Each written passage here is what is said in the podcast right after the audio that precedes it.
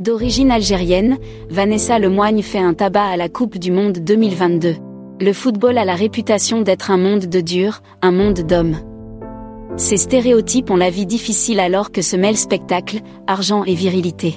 En effet, l'univers du ballon rond est presque exclusivement composé d'hommes, spécialistes, commentateurs et experts sont en majorité des mâles. Cependant, certaines exceptions existent, des femmes qui ont imposé leur présence. C'est le cas de Vanessa Lemoigne, cette présentatrice franco-algérienne incontournable sur Bein Sport et qui devient désormais le visage de cette Coupe du Monde pour beaucoup de téléspectateurs.